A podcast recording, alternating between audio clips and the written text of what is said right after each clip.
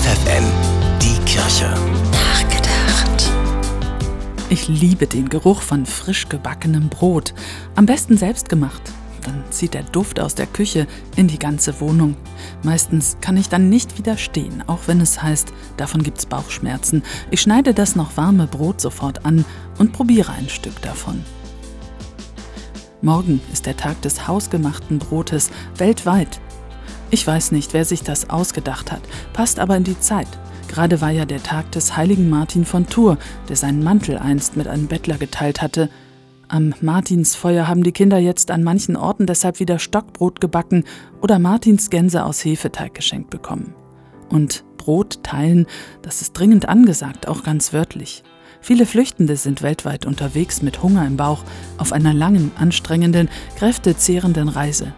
Die Bilder von der belarussisch-polnischen Grenze führen es uns gerade wieder vor Augen. Morgen ist auch der World Peace Day, der Weltfriedenstag, einer von mehreren. Das passt zum Brot. Die Welt braucht beides, Brot und Frieden. Krieg, Gewalt und Hunger liegen schwer im Magen. Menschen hungern auch heute noch, nach Brot und nach Frieden. Der Duft nach frisch gebackenem Brot zu Hause oder beim Bäcker kann uns daran erinnern, Frieden kommt nicht einfach so.